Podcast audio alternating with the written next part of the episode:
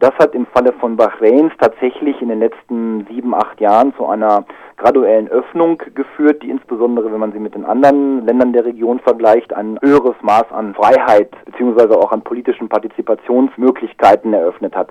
Es ist allerdings keine Demokratie, wie wir es vorstellen. Es ist eine sehr autoritär regulierte politisches System, was sich jetzt offensichtlich entweder weiter einengen wird, das werden wir jetzt in den nächsten Monaten sehen, oder es wird sich vielleicht weiterhin öffnen, wenn das Königshaus bereit ist, gewisse Konzessionen einzuräumen, also der politischen Opposition.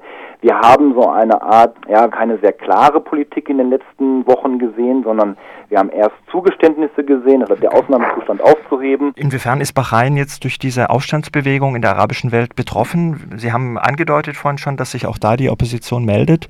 Was tut sich da und wie reagiert das Regime auf diese Ansätze von Protesten?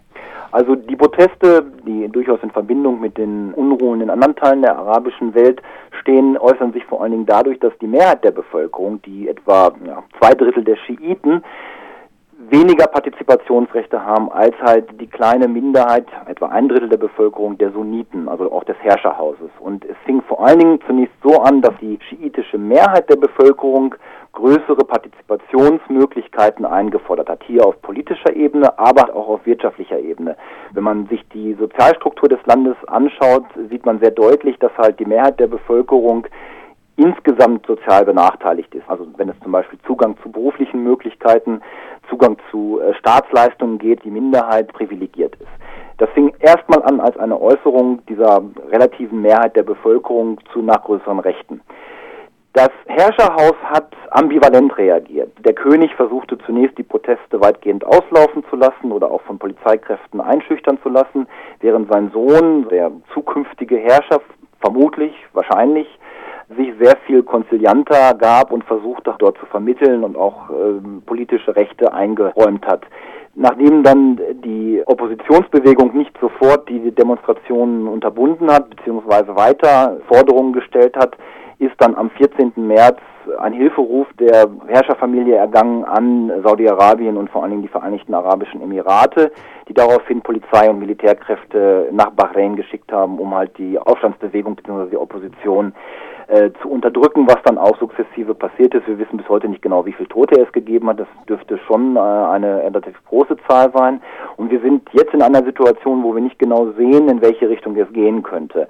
Auf der einen Seite ist das Herrscherhaus aufgrund seiner wirtschaftlichen Öffnung und der engen Verbindung auch gerade zu den Vereinigten Staaten eigentlich eher bereit, äh, vielleicht eine Öffnung des Landes zuzulassen. Auf der anderen Seite geht es natürlich auch um ganz massive wirtschaftliche Interessen, die dort vorherrschen und da wird man weitersehen müssen. Auf der anderen Seite ist jetzt der Einfluss gerade Saudi-Arabiens auf die Innenpolitik Bahrains durch die Entsendung von Militär und Polizei immens gewachsen und hier spiegelt sich dann wieder der regionale Konflikt, dass natürlich auf der einen Seite die sunnitischen Herrscherhäuser der Golfmonarchien befürchten, dass Bahrain, wenn es dann demokratisch sein sollte, ähm, eine schiitische Führung bekommen könnte. Und da wird dann suggeriert, dass dies dann die fünfte Kolonne der Iraner auf der anderen Seite des Persischen Golfes sein könnte. Man muss aber da sehr vorsichtig sein.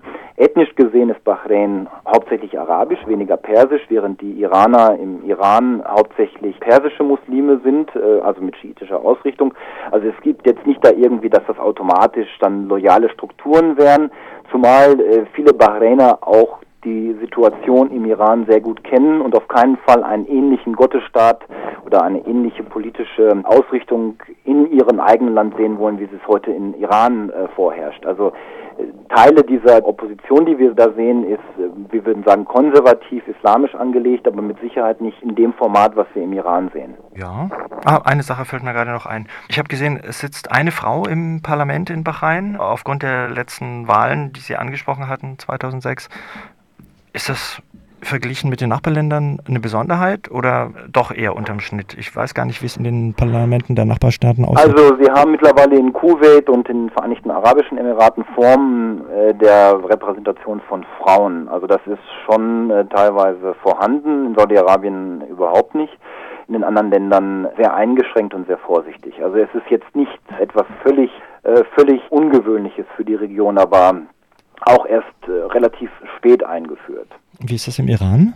Im Iran spielen Frauen eine wesentlich größere Rolle im, im Parlament. Ich, ich, kann Ihnen jetzt nicht spontan sagen, äh, wie viele Frauen im iranischen Parlament sitzen, aber wir haben auch regelmäßig Kandidatinnen gehabt. Insbesondere hier die Tochter von Rafsanjani war sehr aktiv. Wir haben bei den sehr unglücklichen Wahlen im, zur Präsidentschaft 2009 äh, gesehen, dass die Frauen der wesentlichen, also hier insbesondere der oppositionellen Führer, eine ganz gewichtige Rolle in der Mobilisierung von Anhängern gespielt haben. Das war da bei Charubi und bei Musavi, wo beide Frauen eine sehr wichtige Rolle gespielt haben, insbesondere die Frau von Musavi.